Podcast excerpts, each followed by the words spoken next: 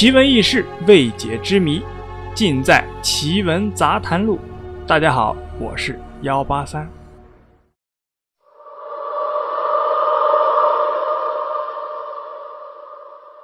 记得上大二的时候啊，那个时候比较贪玩，经常和几个同学啊出去玩。有一次和朋友去成都的九峰山，由于九峰山啊被汶川地震和雅安地震啊震毁了。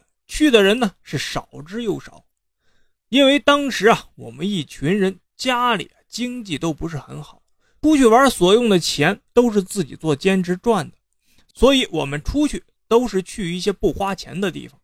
当时呢，就找到了离学校不远的九峰山，不要门票就能去。由于去之前没了解清楚，不知道没地方住啊，只有一些农家住宿啊收的还比较贵。我们啊都不想住这么贵的，所以啊就到处问问有没有比较便宜的地方住。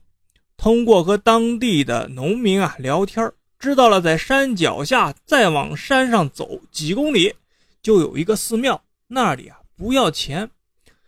我们就从那些农家的聚集点离开了，往寺庙出发。出发的时候啊，差不多快下午四点，在路途中啊看到的都是被地震震垮的房子。还有一些直接被埋了，只剩下屋顶的房子。我们就这么一路走，一路照相，就这么走了快半个小时了，就到山脚了。看到地震之前收门票的地方有几有几间房子和一个牌坊立在那儿。我们离着比较远的时候啊，没看到有人。当我们走近了，发现有位老者在那里坐着，旁边啊放着一些柴火。我们就上去问呐，还有多久能到寺庙？那老者啊，先看看我们，然后问我们去寺庙干什么。我们就给他说了，他给我们指了指路。其实啊，我们也走累了，就在房子里啊歇了歇。没歇几分钟，那老者就拿着柴准备下山了，并给我们说，要我们快点走，不然天黑没到寺庙不安全。我们也没怎么听老者的话，照了几张相。就继续往前走了。由于上山的路啊被地震震坏了，很难走。走了快半个小时了，我们走上了一个小山坡，隐约啊就看见了寺庙了。然后我们回头看山脚下，却发现我们之前待的那几间房子和牌坊都不见了。我们当时觉得肯定是走的方向或角度的原因才看不见，也就没在意。继续往上走，没多久。就到了寺庙了。进寺庙只有一个老和尚，我们就给他说了一下我们来的缘由和目的。老和尚啊，人非常好，答应让我们住下，并且还给我们做斋饭吃。老和尚呢，先给我们安排了住的地方，安排好了就去做吃的了。我们同行的两个女生啊，就和老和尚一起去准备晚上吃的饭，而我们五个男的就在寺庙里啊。到处走走看看，我还记得大殿里供的是观音菩萨，地震啊都没伤他一点，完好无损。当时我们就觉得很神奇啊，就拜了拜，然后往里边走，就进了一间小屋，应该是后殿。进去后发现里边供着的很多牌坊，挺吓人的。当时啊胆子比较大，就看了看。牌坊上写的全都是死于地震的人名。然后呢，我们就出去了。由于饭还没做好，我们就拿出手机和相机啊，来准备看看今天路上拍的照片。刚刚翻了没几张，我们同行的一个朋友小张就叫了起来，并把手机啊丢在了地上。我们就过去了，问他怎么回事。小张说，照片上照的之前遇到那个老者。没有了，我们就见他拿出手机来，结果真的一张照片上都没有那个老者，而且房子也是被埋在地下的，牌坊也是倒了的。我们马上啊就拿自己的手机和相机来看，果然都是这样。可是明明我们和那个老者待在那间房子里，起码十几分钟啊，怎么会这样呢？我们可是被吓坏了，所以就马上去问老和尚。老和尚却笑着说：“是你们运气好，那是土地公保护你们的，给你们指路的。你们刚刚走的路是错误的，再往前走，你们就被鬼迷走了。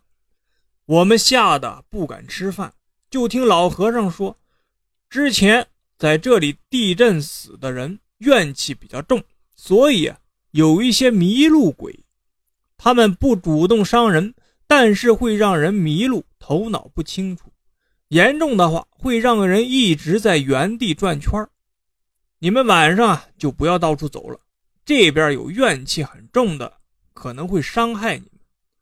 我们听老和尚这样说啊，是半信半疑，觉得太玄乎了，就迅速吃完饭就开始研究我们那些照片。我们看完了所有的照片，就发觉除了那几张老者不见了的照片，其他的都还比较正常。对老和尚的话也不是太在意了。天很快就黑了，这时候我们才注意到这里没有电啊！老和尚才给我们说，地震后还没维修好呢，并给了我们几根蜡烛，还吩咐我们晚上啊就不要去耗电了，也不要出寺庙。我们呢应了一声，就转身准备去睡觉了。老和尚叫住我们说：“啊，蜡烛不要乱用，觉得有什么不对的时候才点，有什么事啊，我马上就会过来。”说完，他不知道是有意还是无意的，看着我有十几秒钟才转身走了。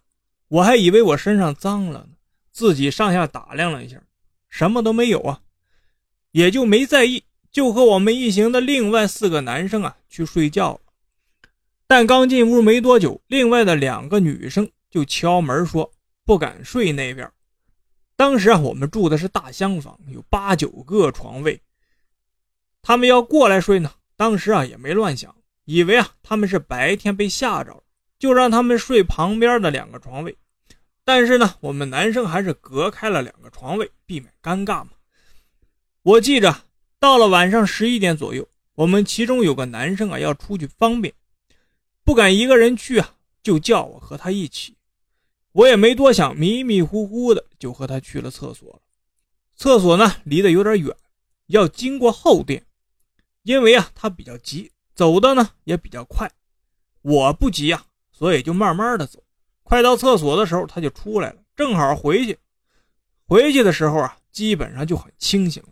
而且我走的比较慢。经过后殿的时候，里边蜡烛啊亮着，我觉得没什么不对。但我朋友老井却说，有东西在里边飘来飘去的。反正我没看到，就以为啊。他故意吓我，所以呢，我还配合他说：“快跑！”就几下跑了回去了。回去后，我就把蜡烛给吹灭了。这时候老井还说：“啊，有东西飘进来。”我打了他几下，快睡了，这么晚了还开什么玩笑？就倒头睡了。老井呢，看了看四周，发觉没有什么，也就睡了。刚快睡着的时候，我总觉得床在摇来摇去的。我就推了老井一下，并说：“你不睡觉摇什么呀？”但是呢，他没有回答我，而且是越摇越凶。我就坐了起来。房里比较暗，但是月光照进来，还是能看到一些。我就看到老井一个人躺在床上，一只手向上在使劲抓什么。因为光线比较暗，没看清另一只手在干什么。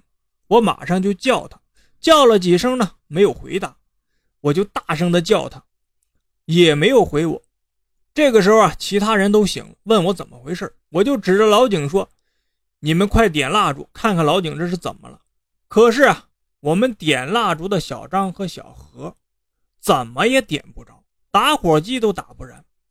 我就马上过去抓老井的手，准备啊把他拉起来，可怎么也拉不起来，还使劲的捏我的手。我们一起的小张啊也过来帮忙，还是拉不起来，而且呢，火也没有点燃。我使劲的挣脱了老井捏着我的手，我就去试试点那个蜡烛。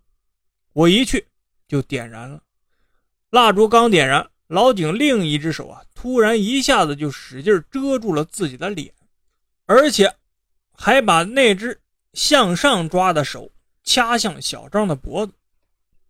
小何在旁边看着不对啊，马上就把小张给推开了。然后小张和小何就一人按住老井的一只手，我就看见老井啊，嘴巴张着，好像要在说什么，却没有声音。我就俯下身去，准备听他说什么。老井却反过来准备咬我，我只好用手去挡，但还是咬到我的手指了，而且是咬着不放。我一用力甩了出来，但是老井的牙齿还是把我的手指给咬出血了。我的手刚抽出来，老井就开始大叫了，而且用力准备挣脱小张和小何。他用了几下力就不动了，然后可怕的事情就发生了。我们几个人都看见一团黑影突然从老井的身上飘了出去，而且那团黑影好像挺怕烛光的。飞快的就向我们一行的两个女生飘去了，我不知道是什么原因啊，居然一下子挡在了两个女生的前面。奇怪的是，那团黑影还没飘到我面前，就从窗户飘了出去。刚出去，外边的天就突然变得更暗了，而且明显感觉到我们呼吸比较压抑。我们没敢出去啊，就赶紧去看看老井怎么样了。叫了他几声，这下他有回应了，而且坐了起来，说：“刚刚不知道怎么了，迷迷糊糊的身体不受控制。”老井刚起来，那个老和尚啊就进来了，问发生了什么，我们就给他说了刚刚的事。老和尚看了看老井啊，说道：“后殿是用来超度那些地震枉死的人的。老井本身身体虚弱。”容易招这些东西。人体内呢有阳火，一般的鬼魂啊不敢靠近。但人在子时阳火是最弱的时候，加上老井本身啊体内的阳火就虚弱，其实这些鬼魂啊就是人生前的一些执念。当这些执念达到一定程度的时候，就能影响人，使人产生一种幻象，甚至啊能控制人的思想。但人的阳火够旺盛的，这些鬼魂呢，自然就会怕。如果人的阳火旺到一定程度，达到可以外放的时候，这些鬼魂啊，就能被烧灭。有些人天生阳火就很旺盛，而我就是那种。加上刚刚人多，阳火聚集起来，那些鬼怪啊，自然就被吓跑。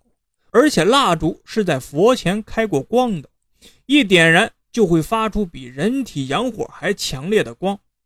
现在啊，没事了，所以以后遇到这些东西，人心聚集在一起，心无杂念，这些东西自然就会怕。听老和尚说完啊，我们刚刚的恐惧心理啊稍微好了一点，但还是很怕。又想到明天还要上山，就想打退堂鼓，但又觉得不想白来。可能老和尚啊看出了我们的想法，又说。人心齐，心无杂念，无畏无惧，心中有阳光，哪里都可以去。早点睡，明天上山才有精神。然后老和尚就走了，我们几个也回到了自己的床位上，心中还是后怕，就一直让蜡烛啊亮着。第二天我们起床很早，由于昨晚的事儿，我们还是没敢上山，就收拾好东西，准备等太阳出来，我们就回去了。在回去的路上，我们经过昨天休息的小房子的时候，发现房子确实是被埋在地下一大半了，牌坊也是倒在地上破烂不堪。不过，在旁边不远的山脚处，有个小的土地庙，完好无损。我们赶紧过去拜了拜，就直接下山回家了。回到学校，我们都不敢跟别人说。因为这事儿真的太玄乎了。